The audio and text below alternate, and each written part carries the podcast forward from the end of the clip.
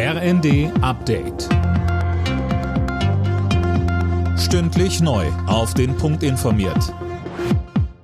Ich bin Gisa Weber. Guten Abend.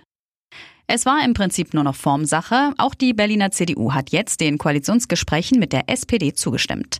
Kommt Schwarz-Rot, hätte das aber nicht nur Auswirkungen auf die Hauptstadt. Silas Quiring.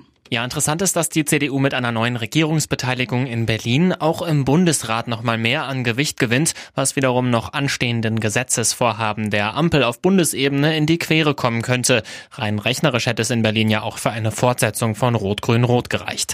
CDU-Spitzenkandidat und deutlicher Wahlsieger Kai Wegner steht jetzt also als designierter Bürgermeister Berlins bereit. Kommende Woche sollen die Verhandlungen starten. Ohne eine gemeinsame Abschlusserklärung ist das Treffen der G20-Außenminister in Indien zu Ende gegangen. Zwar verurteilten die meisten Staaten den russischen Angriffskrieg auf die Ukraine, China und natürlich Russland selbst wollten das aber nicht unterschreiben. Eindringlich forderte Bundesaußenministerin Baerbock von ihrem russischen Amtskollegen Lavrov. Beenden Sie endlich diesen Krieg, stoppen Sie die Bombardierung, ziehen Sie Ihre Soldaten zurück. Dieser Krieg bringt nirgendwo auf der Welt irgendwo positive Effekte, sondern er führt nur zu mehr Leid, zum Teil auch zu mehr Sterben. Bundeskanzler Scholz hat die Forderungen für einen Stopp von Waffenlieferungen an die Ukraine kritisiert. In seiner Regierungserklärung sagte er, dass man so keinen Frieden schaffe. Man wisse, was den Ukrainern unter russischer Besatzung blühe, so Scholz im Bundestag.